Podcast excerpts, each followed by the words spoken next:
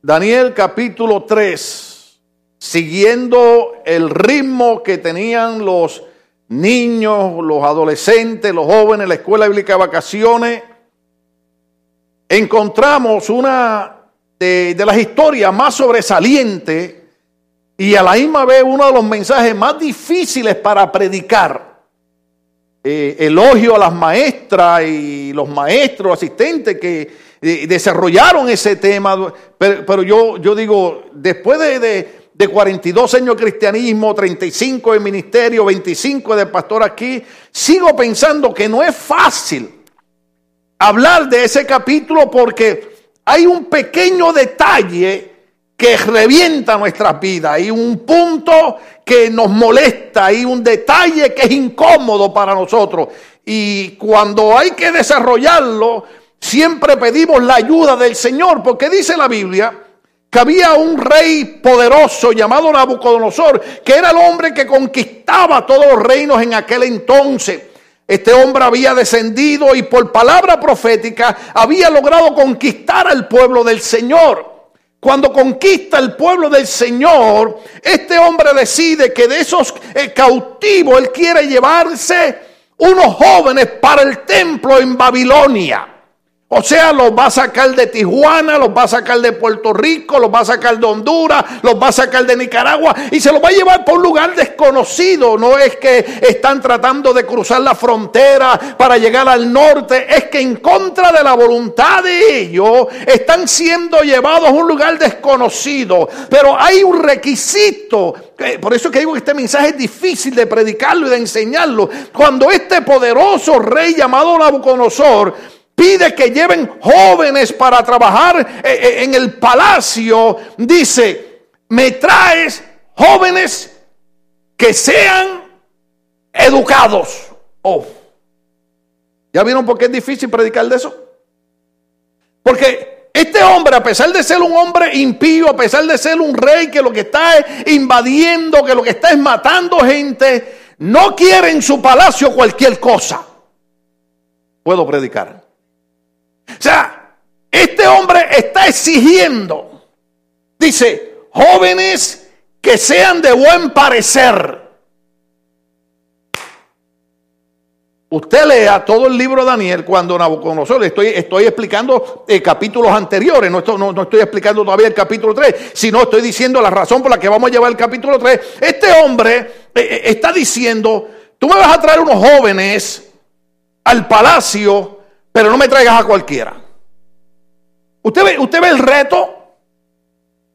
Este mensaje a mí me encanta porque yo lo escuché cuando tenía 18 años. Yo lo volví a escuchar cuando tenía 20. Lo volví a escuchar cuando tenía 21.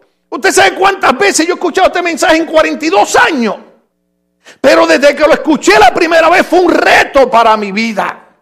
Porque alguien que lo predicó dijo, Tú como joven hoy tienes que decidir qué tipo de joven tú vas a ser en la vida.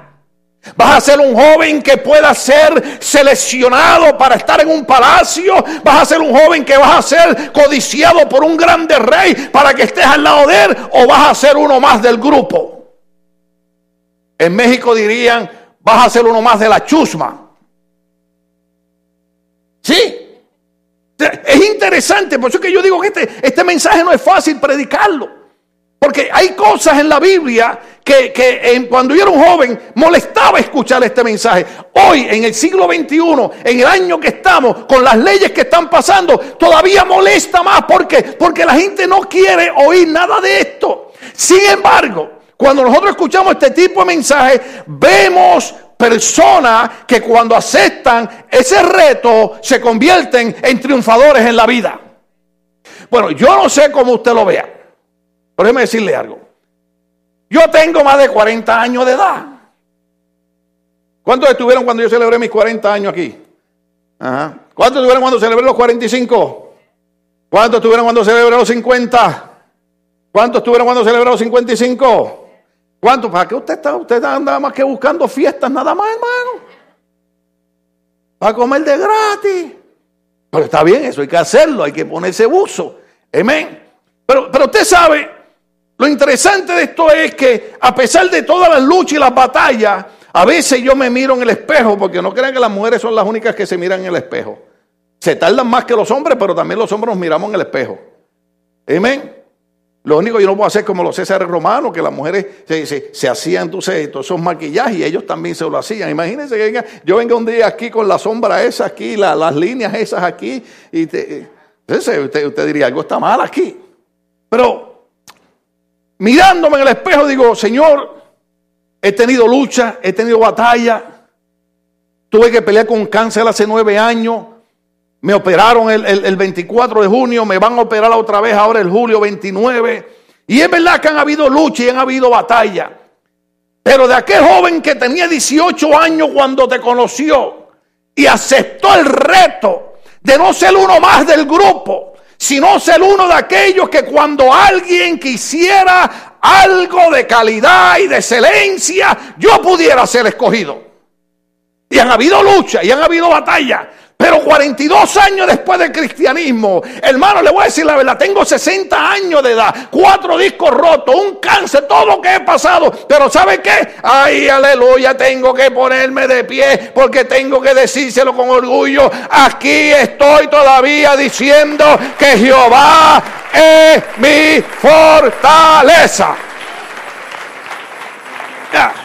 Lo, lo que yo quiero decirle es que el hombre que usted está escuchando predicarle ahora, 42 años atrás, diga conmigo 42 años atrás. Ahora diga, eh, porque, porque, el caso es, gracias. Eh, modelo, modelo, modelo. Unos zapatos aldo de... No, estos costaron barato. Yo me he puesto zapatos de 20 dólares. Yo voy a Los Ángeles y compro unos zapatos de 20 dólares. Y cuando, cuando estoy así en la reunión de pastores, cruzo los pies porque parecen de 80 y de 100. Usted sabe. Llevé uno, fui con unos a Colombia. Aguánteme en el hilo ahí, no se me olviden del reto. Fui, a Colombia a predicar, hermano. Esa gente de Colombia son buenos, todo alabado sea Cristo. Y, lo mejor que me gustó fue que el ujier que me pusieron al lado fue un soldado con ametralladora. Y yo le decía, esto está bueno. ¿Usted, cree que es un broma? Le voy a decir que ese próximo domingo no, porque tengo un evangelista amigo mío que viene a predicar, hombre, yo lo sé por eso, pero en el otro domingo le enseño la foto. Donde quiera iba, no iba un soldado con nosotros, una ametralladora. Y le decía, eso, eso hay que ponerlo en nuestra iglesia allá en California. Los ujieres del domingo que vienen adelante, todos con armas aquí. Alabado sea el Señor. Oiga, hermano, no, para que le hablo de eso. Tenía unos zapatos, hermano, que allí los vi en el garaje, Cindy, antiel. Están allí en la bolsa aquella de regalar. Le dije, pero ¿cómo Cindy me va a regalar estos zapatos? Oiga, hermano, eh, eh, de, pie. Le saqué el jugo ya. Mire, mire, de, piel de venado por el lado, piel de becerra por arriba, unos diamantes en la esquina, uno, eh, unos zapatos de calidad. Hermano, yo estoy predicando en Colombia y estoy en una de las iglesias que el pastor le dijo de un senador de la República. Y llevaba más que dos años de pastor, ya tenía como 600 personas en la iglesia. Prediqué domingo en la mañana y domingo en la tarde. Unos muchachos muy cultos ellos. Y cuando vamos a comer me dice, pastor, fíjese que a mí me gusta observar mucho. Y yo dije, algo observó en el mensaje que no estuvo bien. Y me dijo, y estoy viendo que tiene unos zapatos muy bonitos. Yo dije, mire, pero en lo que se fija este hombre en los zapatos. Con tan buen mensaje que yo prediqué, el hombre se interesó en los zapatos. Hermano, yo todavía me siento mal por no habérselos regalado. Porque yo me los quería quitar y dárselo. Yo me así, este, este hombre es el mismo tamaño que yo. Pero no se los regalé. ¿Usted sabe por qué? Le dije así, le dije si se los regalo, el hombre va a descubrir que los zapatos ni son de piel de venado, ni son de piel de cabra arriba, ni tienen diamante. Son de plástico, una pelusa que se encontraron en la calle de Los Ángeles tiradas, la pusieron arriba, y, unas piedras que brillaban ahí, hermano. ¿Entiende? Yo le pongo Mario, yo tengo problemas. ¿Usted tiene problema con eso? Yo no. Yo me pongo unos zapatitos de 20 dólares, como me pongo zapatos de 300 dólares también. Mm. Dígale que está al lado que he creído. Pero déjeme decirle algo, si usted no tiene motivación en la vida, usted nunca va a ser feliz. Pero sea feliz con lo que tenga. Amén. Se puede comprar unos zapatos 300 dólares, cómpreselo. Sea feliz con ellos, pero no se ponga unos zapatos 300 dólares para andar por ahí. Ay, Dios mío, gasté 300 dólares en estos zapatos. Ay, gasté 300. Entonces, entonces démelos a mí. Se pone unos zapatos 20 dólares, no diga, ay, ¿qué va a decir la gente? Que diga lo que le dé la gana, la gente siempre va a hablar. Sea feliz con los de 20 con los de 300. ¿Estamos aquí? Entonces, ¿qué ocurre?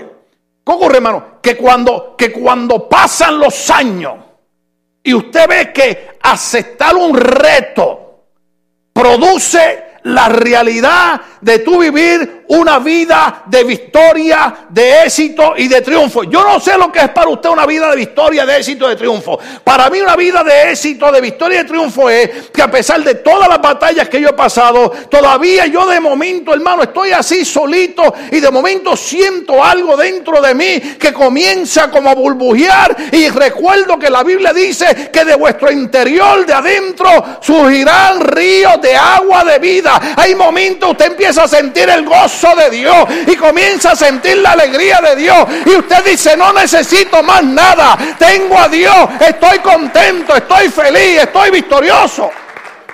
Porque yo no sé cómo usted mide la felicidad. Pero yo le voy a decir a usted algo. Aunque usted me vea a veces sentado, aunque usted me vea a veces que yo no puedo caminar, eso no cambia que yo tengo a Dios en mi corazón. Y que la Biblia dice, y si Dios es con nosotros, ¿quién podrá?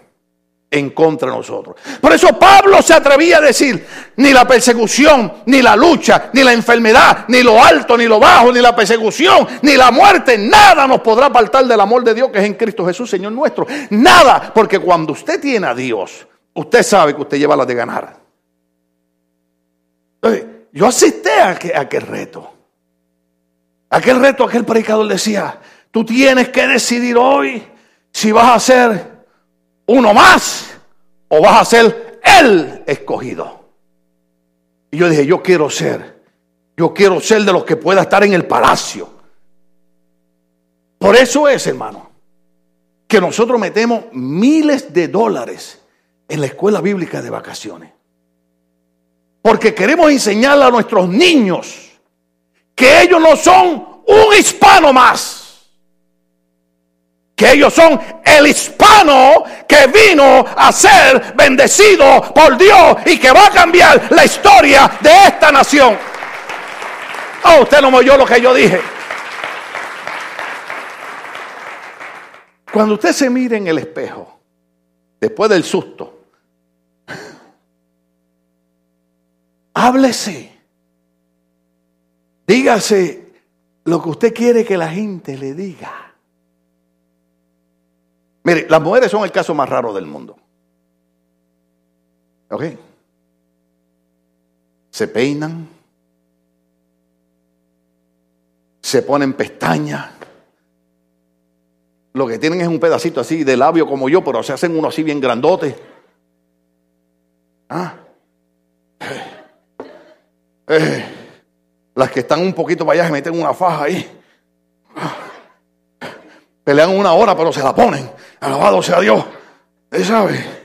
Y, cuando se miran en el espejo dicen, mamota, aleluya. ¿Ah? ¿Sí o no? ¿Ah? Sí, sí, sí, sí, sí, sí. sí. Las que están flaquititas van a Los Ángeles.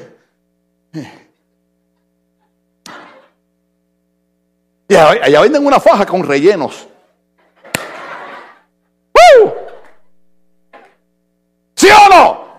Pues yo las vi. Yo las vi. yo vi un maniquí allí. Y me paré y le dije, baby, yo necesito comprar unas para mí. ¿Sí? Eh, pero mire, mire esto. Entonces, el problema es este, el problema es este. Que entonces, cuando, cuando, cuando después que se embellecen todas, ¿verdad? Y pasan por el lado y alguien le dice, Adiós, hermosa. Mire eso fresco. A mí no me hable. Pero, pero, pero, ¿para qué usted se viste lindo? No es para que la gente lo mire. Eh, ¿Sí o no?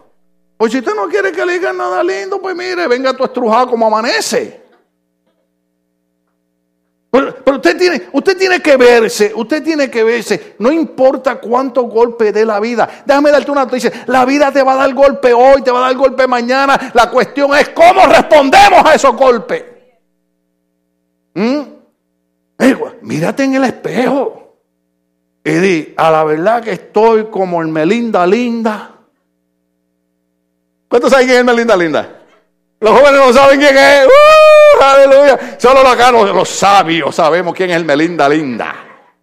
Métase en Google y vea quién es el Melinda Linda, porque aquí hay unas hermanas que se parecen a ella. ¡Ah!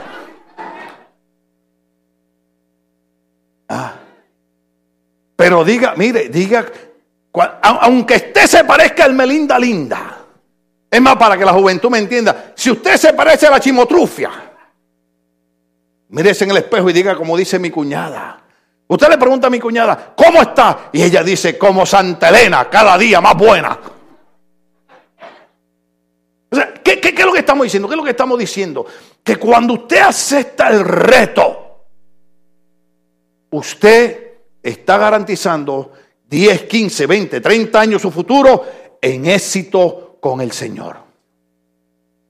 Vaya, si se lo estuviera diciendo un muchacho de 18 años que está empezando a predicar, usted lo podría durar. Pero un hombre de 60 años, 42 años, le está diciendo que sí se triunfa cuando usted acepta el reto de no ser uno más del grupo. Usted quiere ser de los que quiere entrar al palacio.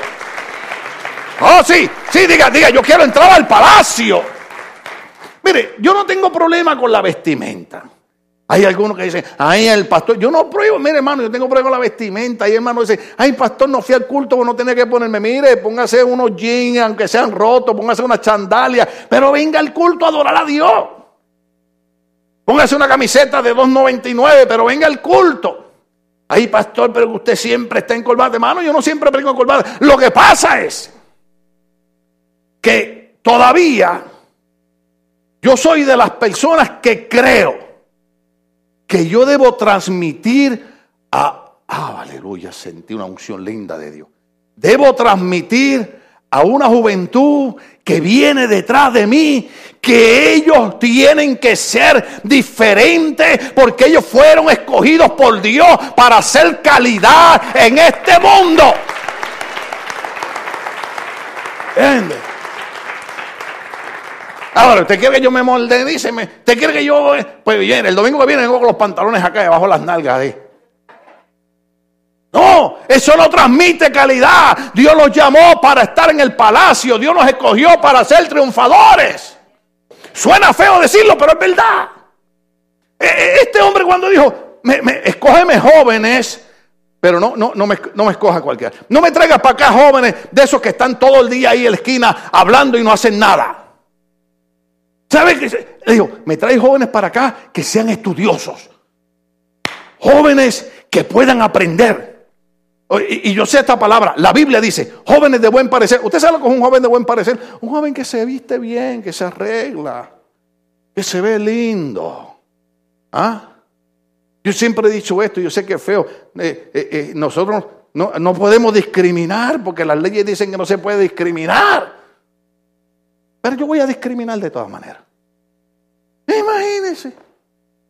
Usted cría un hijo, un hijo, un hijo. Voy a empezar con los varones. Un hijo. Y lo educa. Y le enseña. Y, cuando el hijo se queja del padre, la madre le dice, ese padre que tú te estás quejando, se pasa 12 horas trabajando para que tú comas. ¿Ah? Ahorita voy con las viejas, digo con las mamás, con las madres. Alabado sea el Señor. Estamos aquí. Oye, a ese, a ese hijo que usted se esfuerza, se sacrifica para, para que él vaya a estudiar, para que saque una carrera. De momento le aparece con una novia en la iglesia, en la iglesia iba a decir, en la casa.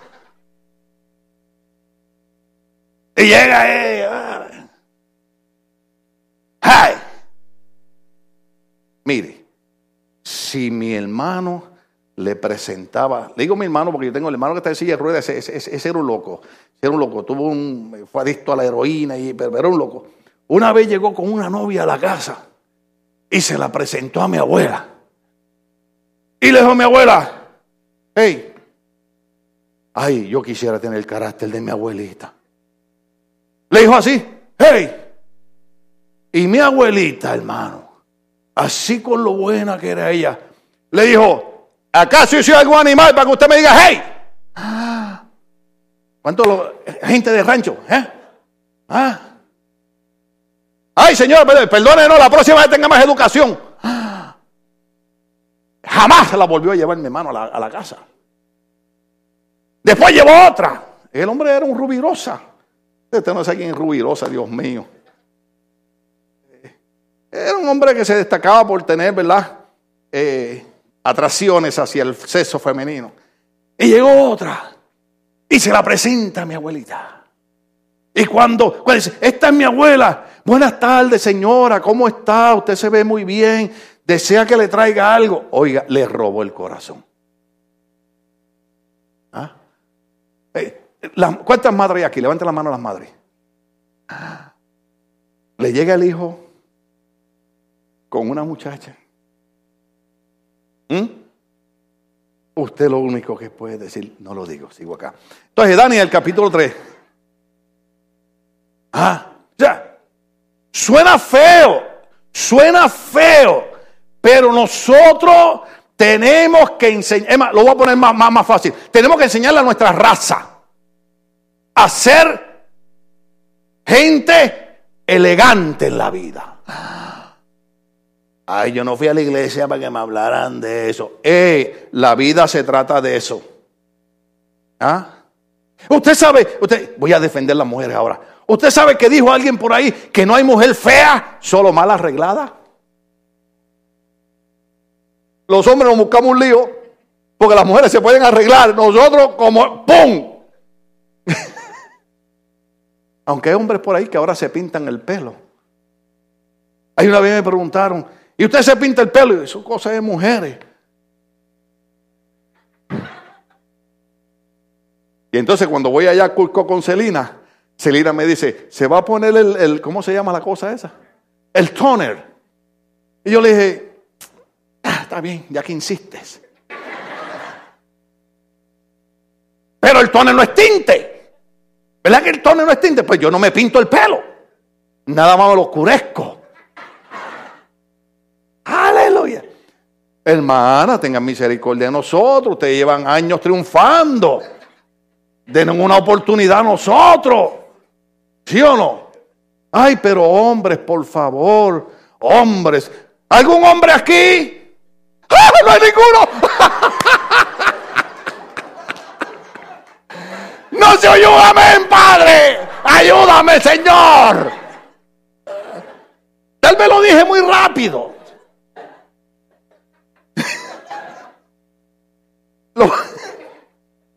Más despacio. ¿Algún hombre aquí hoy?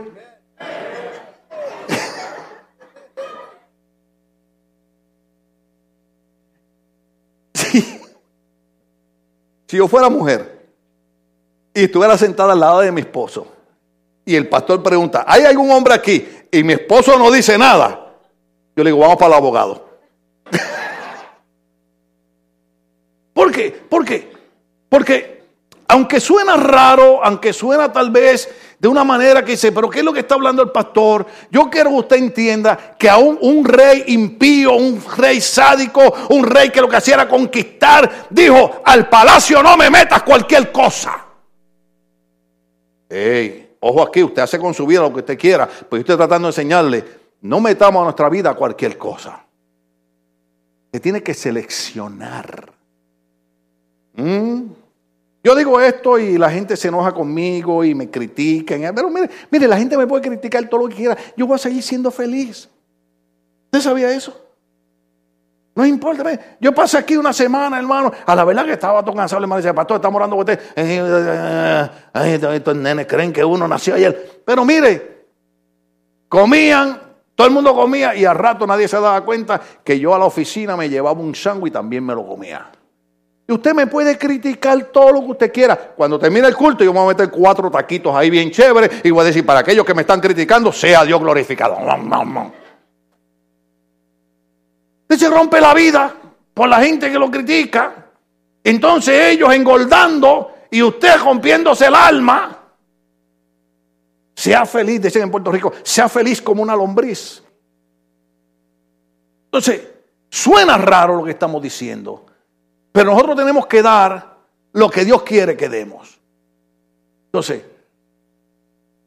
yo ya estoy, ya yo estoy bien porque yo tengo la mujer más buena del mundo, la mujer más linda del mundo, una mujer profesional, una mujer que, que hermano, yo no tengo palabra para poder elogiar a mi esposa. Lo único que yo puedo hacer es amarla y tratarla bien. Ay, qué arrogante el pastor. Se lo voy a decir en inglés, sorry. ¿Entiendes? Algunos hermanos dicen, pastor, y usted no tiene problema. Y yo digo, ah, no. Pastor, no mienta porque todo el mundo tiene problemas. Mm. Ah, sí, sí, sí. Tuvimos un problema los otros días. ¿Cuál fue? Bueno, que yo quiero pintar la casa de este color y mi esposa me dice que no, que mejor hay que remodelarla. Mire qué problemas tenemos.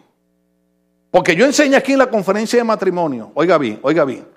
Hay gente, hay gente que se pasa ofendiendo y hay gente que se pasa haciendo mal para después estar diciendo, oh, I'm sorry, tú eres cristiano, la, Biblia dice que tienes que perdonar. Sin vergüenza los que son.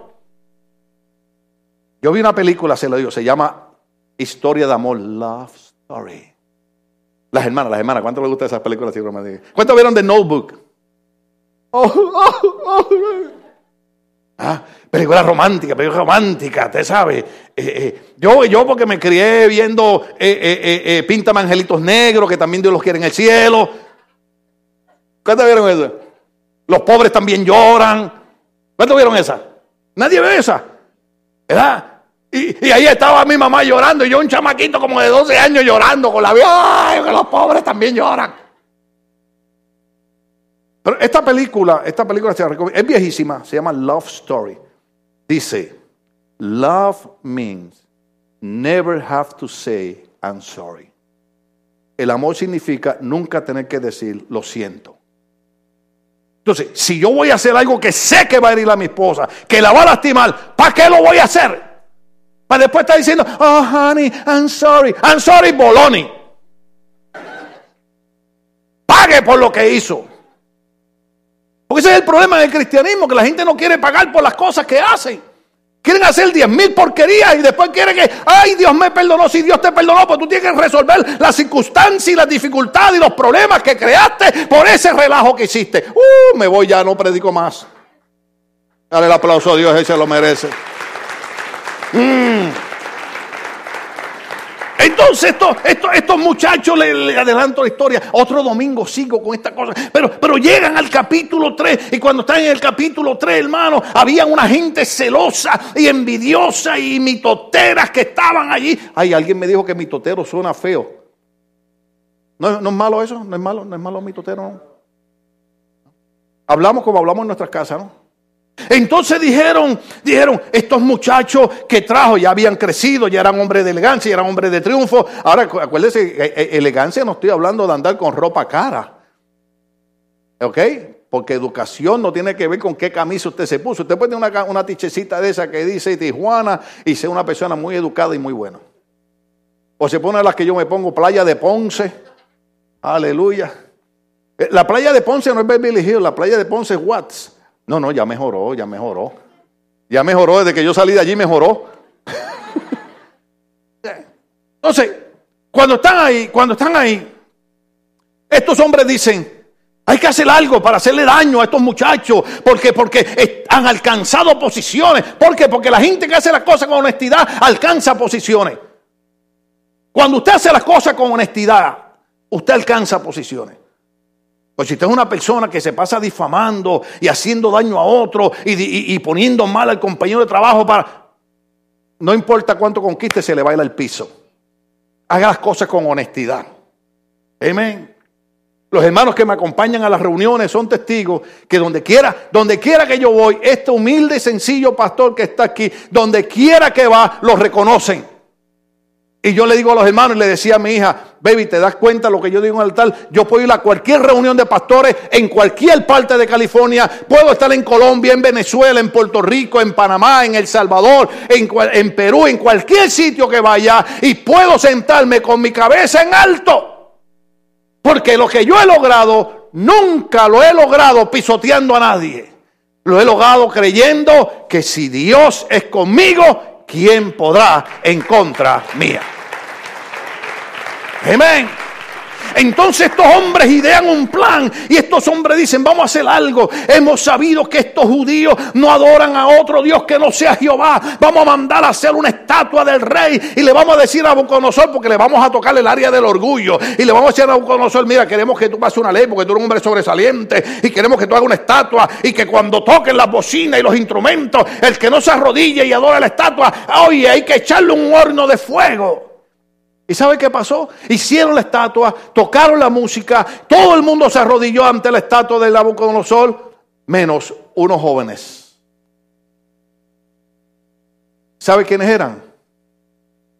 Aquellos jovencitos que cuando tenían 15, 16 años se los llevaron de Judá, de Israel, se los llevaron para Babilonia. Pero aquellos jóvenes, Nabucodonosor no sabía que cuando eran chiquitos habían sido, como predicó la pastora Deuteronomio 6, capítulo 6, habían sido instruidos en la palabra de Dios, oían la palabra de Dios, creían la palabra de Dios. Y aunque estaban en Babilonia, sus corazones y sus mentes estaban llenos de la palabra de Dios, como hicimos estos cinco días. Estaban los niñitos aquí aquí llenando sus mentes, sus corazones de la palabra de Dios. Y no importa dónde esos niños vayan, Dios siempre va a estar con ellos. Oh, aleluya.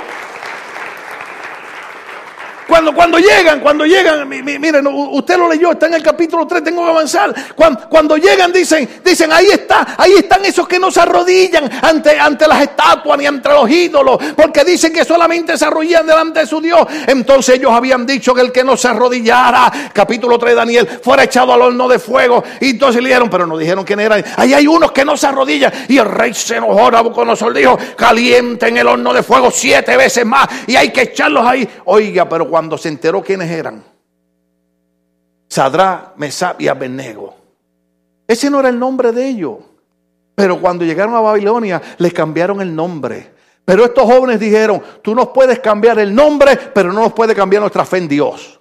Mm. O sea, mire, mire, me puedo poner la gorra para el frente, me la puedo poner para atrás, me la puedo poner para el lado, no importa cómo me ponga la gorra, pero la fe en Dios no me la quitan. Eh, le cambiaron la vestimenta, los vestían como gente de Babilonia, pero la fe en Dios no se la quitaron. Le cambiaron los nombres, pero la fe en Dios no se la quitaron. Y cuando los llamaron le dijeron, ¿qué ustedes han hecho muchachos? Ahora yo tengo que cumplir la ley, yo los tengo que echar al horno de fuego. Pero vamos a hacer una cosa para que no caigan al horno de fuego, arrodíllense delante de la estatua. Y estos tres jóvenes, oiga bien, porque le dije que esto es un problema predicarlo. Oiga bien, porque dije que este mensaje es difícil. Oiga bien, porque dije que este mensaje molesta. Aquellos jóvenes, cuando le, le dijeron, si tú adoras la estatua, no los echo al horno de fuego. Aquellos jóvenes tenían algo en su corazón. Aquellos jóvenes tenían algo en su mente. Aquellos jóvenes tenían algo en su espíritu. Aquellos jóvenes tenían algo en su vida. ¿Sabe lo que era? La palabra compromiso con Dios. ¿Te vio porque es difícil predicarlo? Porque los días que vivimos, la gente no cree en compromisos. Usted ve a los muchachos. Esta es tu novia, sí, la número 5. Y las muchachas, este es tu novio, sí, el número 6. No hay, compromiso, no hay compromiso. Por eso es que es duro predicar esto. Cuando yo tenía 18 años y aquel hombre predicó de compromiso. Yo hice un compromiso con Dios. Le dije, Señor, yo me comprometo a servirte hasta el día que me muera. Y he estado a punto de morirme varias veces. Aquí estoy. Y he pasado por lo que usted no ha pasado. Alguien los otros días me dijo, oiga, pastor, pero, pero ya entregué su hijo al Señor. Y yo dije, ¿cómo le contesto? Y lo único que pude pensar fue decirle, cuando a ti se te muere un hijo, pues tú me dices lo que yo debo hacer con mi hijo. Pero yo hice un compromiso con Dios cuando tenía 18 años. De servirle a Dios. Y aunque mi hijo murió en ese ático, y aunque pasado por un cáncer y por operaciones, Y toda esta semana que estaba en BBS, algunos saben, lo digo aquí públicamente, lo que he estado ha sido orinando sangre porque tengo un tubo metido en el riñón, que me lo quitan el 29. Pero hice un compromiso con Dios. Y hoy me paro aquí a decirle a ustedes que cuando usted hace un compromiso con Dios, usted tiene que cumplirlo hasta el último suspiro de su vida. Sea Dios glorificado. Eso es lo malo de este mensaje. Eso es lo difícil de esta predicación. Que la gente no cree en compromisos. La gente rompe los compromisos como comerse un dulce. Oh, aleluya. Mire, lo más difícil para un pastor es lograr gente que sean fieles a los compromisos que hacen en la iglesia. Porque los cristianos rompen los compromisos como, oigan, por eso es que mi mamá me decía, hijo, las palabras, el viento se las lleva. No son palabras, son acciones. Sí, hay que decirle a la esposa, I love you. You're my sweet pie. Pero demuéstreselo. ¿Ah? Hay bastones que yo no tengo para estarle comprando flores toda la semana. Mira, si tú le vas a comprar flores para salir del paso, no le compre nada. Mi mamá me decía, hijo, el Día de las Madres no me regales nada, pero pórtate bien conmigo todo el año. Wow. La actitud, el comportamiento habla más que mil palabras.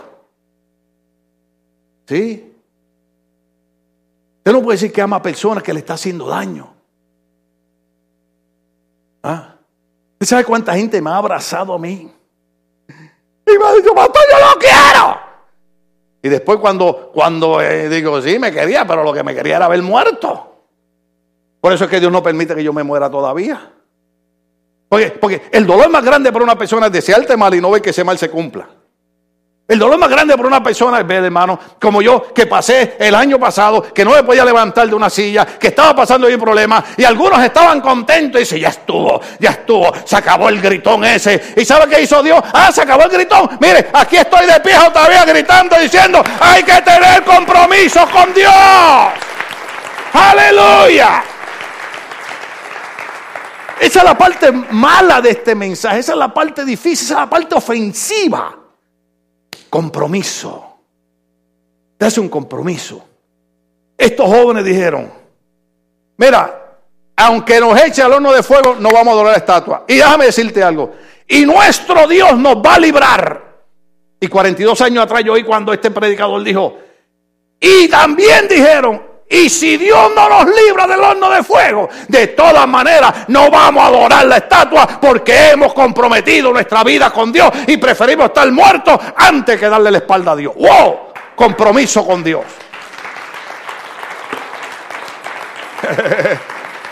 Mire, a nosotros nos gusta hablar de la pasión.